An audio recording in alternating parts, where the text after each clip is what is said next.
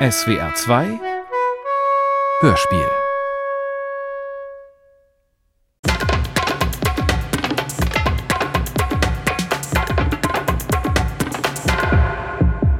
Meine Damen und Herren, welcome back.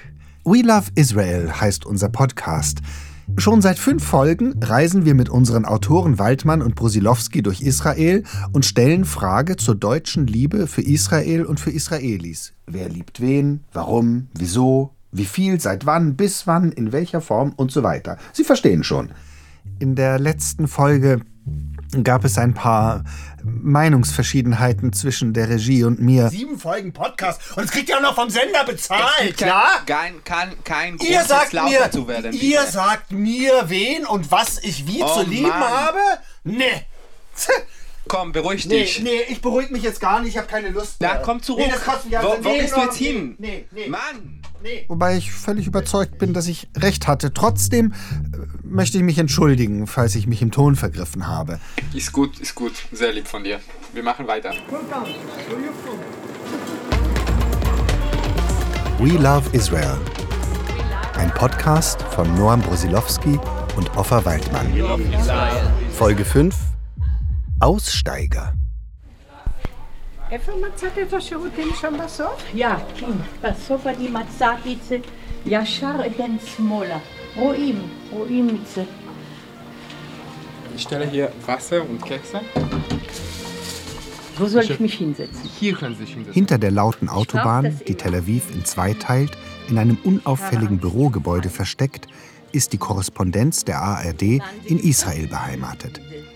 Dort haben unsere Autoren vier Gäste eingeladen, die in unserer Heimat Deutschland geboren sind und nun oder teilweise schon recht lange in Israel leben, um herauszufinden, wie sie selber das Thema aus ihrer besonderen Sicht bewerten. Ja, hallo Norm. Soll ich noch mehr sagen? Also, wir fangen jetzt an.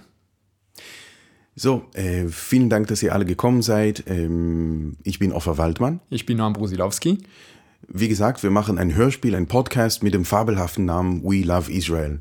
Und wir wollten euch einladen, weil ihr alle eigentlich aus Deutschland nach Israel gekommen seid. Und damit seid ihr ein bisschen so eine Art äh, Negativ- oder Spiegelbild von uns, weil Norm und ich Israelis sind, die in Berlin Also leben seit vielen habt Jahren. ähm, das als Überschrift gewählt, nicht? Zum 70. Geburtstag Israels. Do you love Israel? Ich weiß nicht, ob man damit in Deutschland gut ankommen wird mit dieser Überschrift, aber das ist euer Problem. Ich glaube, das ist äh, eine schwierige Frage. Natürlich liebe ich Israel. Ich bin hierher gekommen aus Liebe zu diesem Land und auch zum Judentum, aus Liebe zum Judentum. Aber das ist wie wenn man fragt, liebst du deinen Mann noch oder so, nicht? Ich meine, da verändern sich die Sachen im Laufe der Jahrzehnte.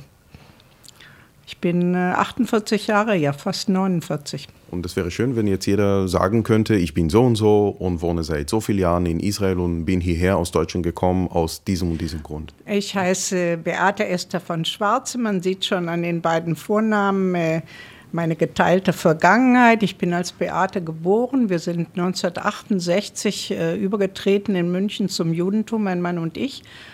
Und dann ähm, kam aber schon aus, ja, lange Geschichte, wie wir dazu kamen. Israel, als ich herkam im Januar 1970, war es ein Traum. Es war unser Traum. Israel von heute ist ganz anders. Und trotzdem, trotzdem ist es mein Land. Ich habe hier länger gelebt als in Deutschland. dass man den Partner oder den anderen so nimmt, wie er ist.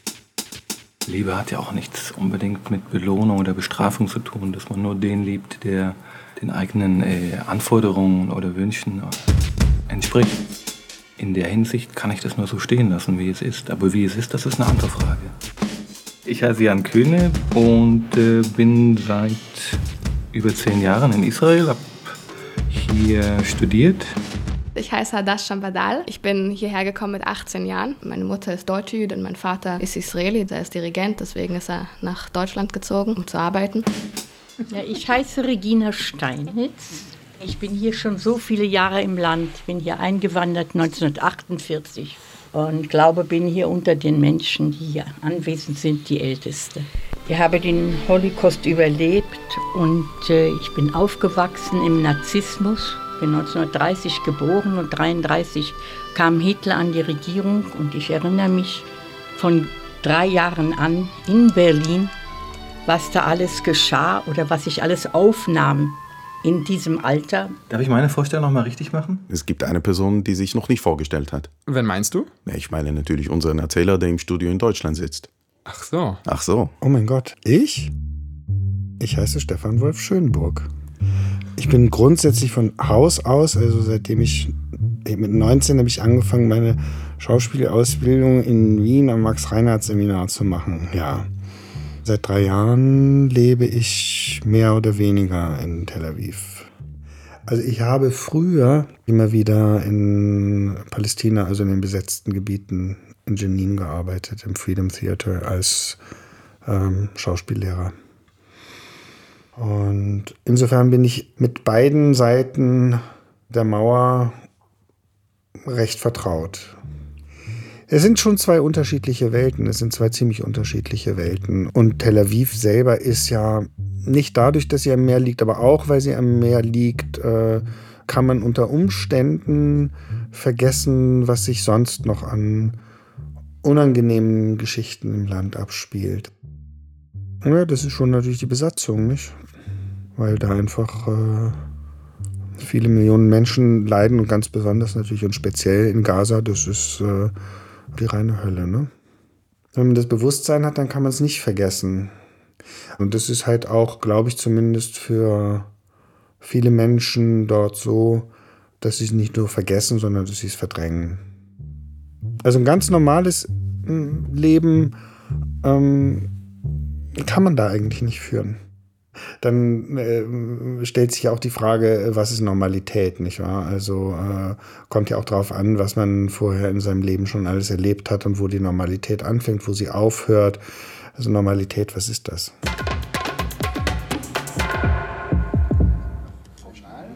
Elf, zwölf, 13, 14, 15. Ich besuchte in Berlin eine jüdische Mädchenvolksschule in der Auguststraße.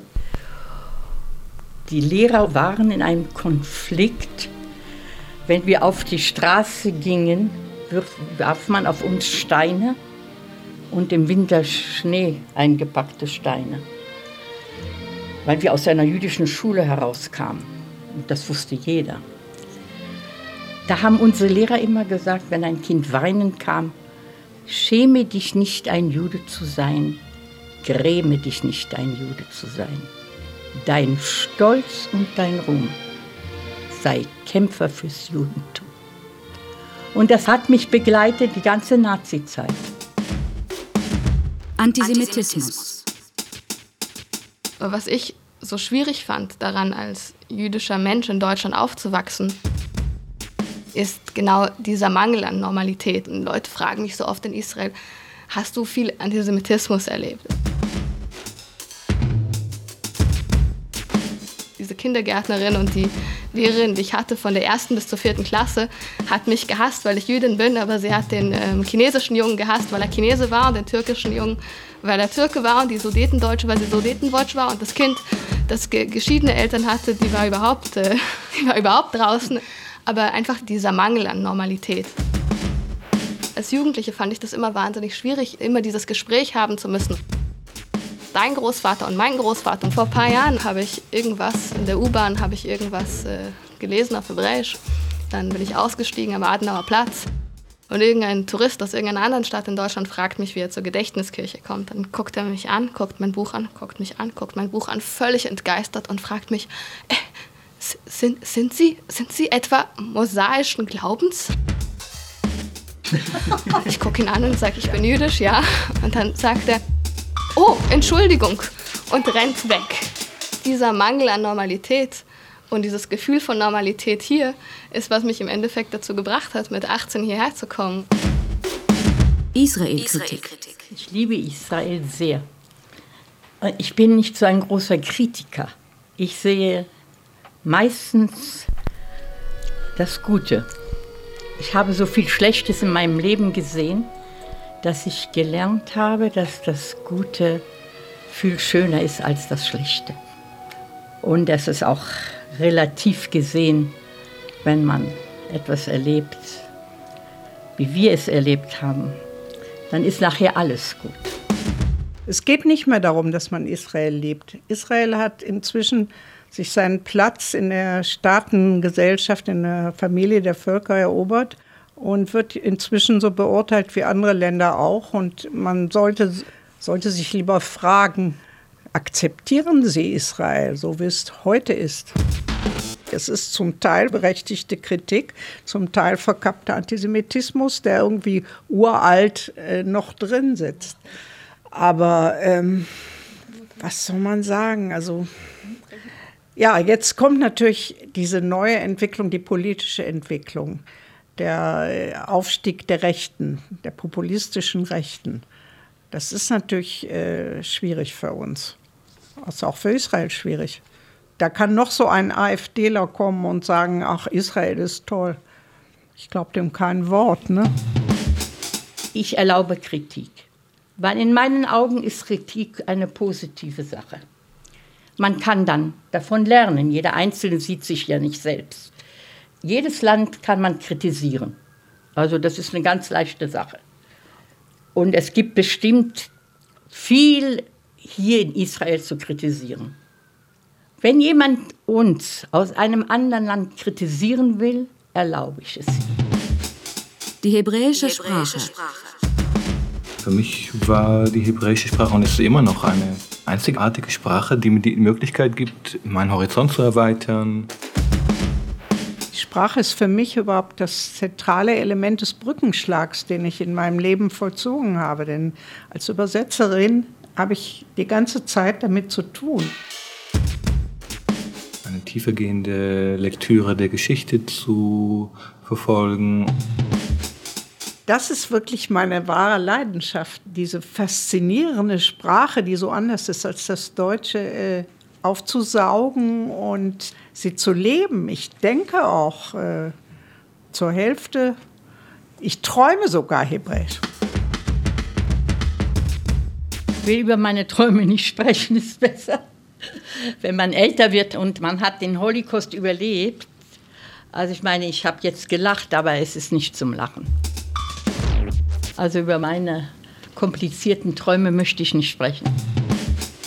In meinen Gedichten versuche ich eine gewisse Symmetrie, Symmetrie anzustreben, dass ich das Deutsche und das Hebräische verschränke, wie zum Beispiel äh, Shiri li Shiri schrieb es dir, jetzt ist dein Mason la Pelo ein, was will es sagen? Shiri li ich schrieb es dir. Ich schreibe, jetzt ist Mason la Pelo was will es sagen? ein. Was will es sagen?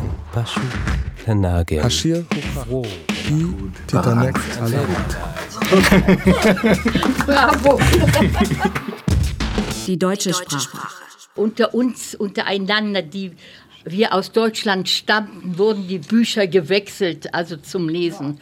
Und man las hier immer, immer Deutsch. Und zum Beispiel mein Bruder, meine Schwester, mein Mann und ich, die für Deutsch äh, unsere Muttersprache war, sprachen wir untereinander Deutsch. Wenn unsere Kinder reinkamen, dann gingen wir über Hebräisch. Ich liebe die deutsche Sprache. Ich liebe Schiller, Goethe, Heinrich Heine. Ich liebe Schubert-Lieder. Mein Mann auch, der kommt auch aus einer deutschen Familie, hat vier Konzentrationslager überlebt und zwei Todesmärsche und im Ghetto Krakau. Er ist aus Posen und seine Eltern, die ganze Familie ist ermordet worden, furchtbar.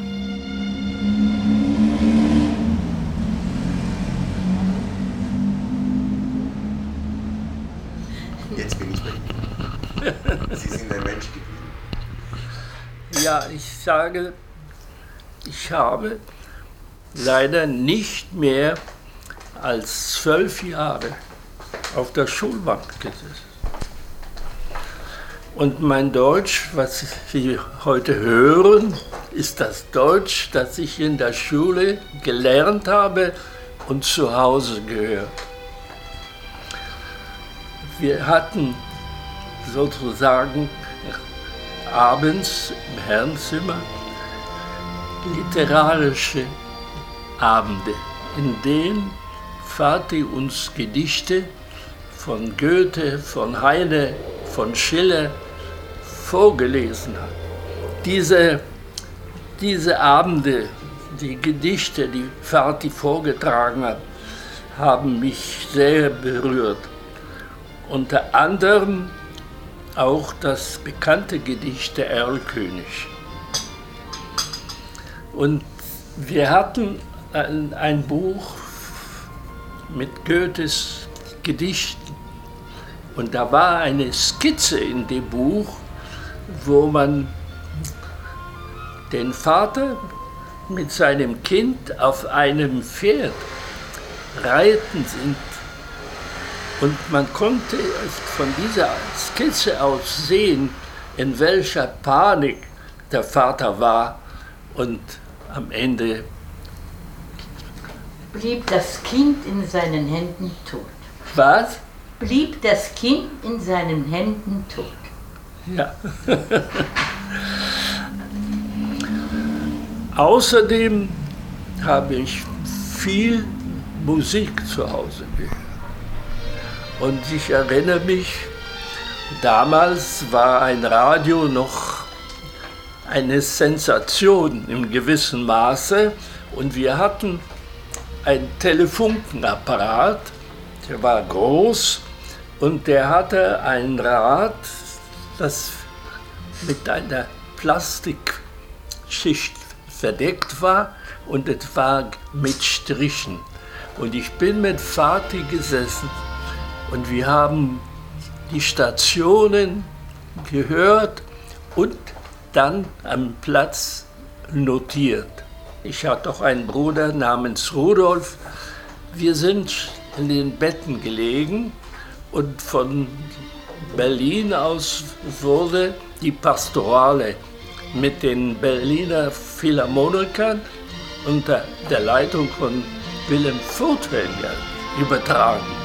Und wir sind in den Betten gelegen und Vati neben uns und erzählte uns die Wunder der Natur, von der die Pastorale in Tönen klingt.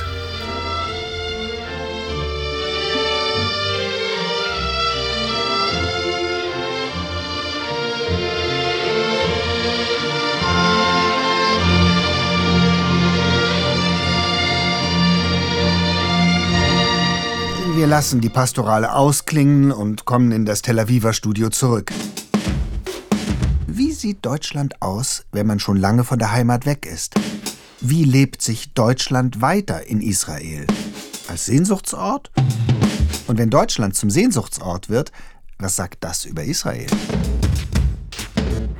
Herkunft. Du hast mich vor, vorgestern aufgefordert, herzukommen. Das kam ein bisschen schnell. Außerdem dachte ich, was wollen die eigentlich mit einer alten Frau? Sie sollten meine Kinder hören. Aber auf der anderen Seite haben meine Kinder ja nicht beschlossen, herzukommen, sondern mein Mann und ich. Für mich persönlich ist hierher zu kommen nicht aus Abneigung oder Anti-Deutschland. Vieles in mir ist sehr deutsch und ich habe vieles von der Kultur und äh, auch solche lustigen Sachen, die Leute hier lustig finden, wie zum Beispiel zu wissen, in welcher Hand man das Messer und in welcher Hand man die Gabel zu halten hat. Die Jugend strömt sowieso nach Berlin. Für die scheint das Problem sich eingeebnet zu haben. Ich erlebe Berlin jetzt irgendwie ganz anders durch meine israelischen Freunde, die nach Berlin fahren und mir von einem anderen Berlin erzählen und mich auch in ein anderes Berlin mitnehmen. Ich liebe Israel auch sehr. Liebe ist aber auch nicht Naivität. Es ist eine Beziehung und man kann in einer Beziehung auch manchmal sauer sein und sie kann komplex sein. Alles klar. Also, es war echt toll. Vielen, vielen Dank, dass ihr gekommen seid. Vielen, vielen Dank für das tolle Gespräch. Ich hoffe, ihr habt nicht gedacht, wir reden darüber, dass uns die Leberwurst und der deutsche Wald fehlt. Also so ist es ja nun nicht und das ist ja nun auch wirklich nicht wichtig. Ich darf sagen, dass die Leberwurst ist da und auch ein Wald ist da. Wir brauchen ja nicht nach Deutschland zu fahren. Es kommen acht Minuten raus, ich weiß schon. Und die bekommen wir nicht. Das war's für diese Folge. Wir hören uns wieder bei der nächsten Folge von We Love Israel. We Love Israel. Ein Podcast von Noam Brosilowski und Offa Waldmann. Folge 5 Aussteiger.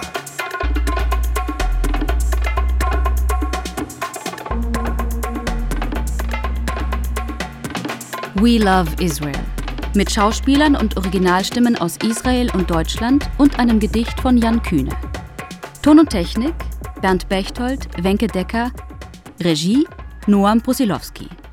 Produktion Südwestrundfunk 2018 mit freundlicher Unterstützung des ARD-Büros Tel Aviv und in Kooperation mit Deutschlandradio. Dramaturgie Manfred Hess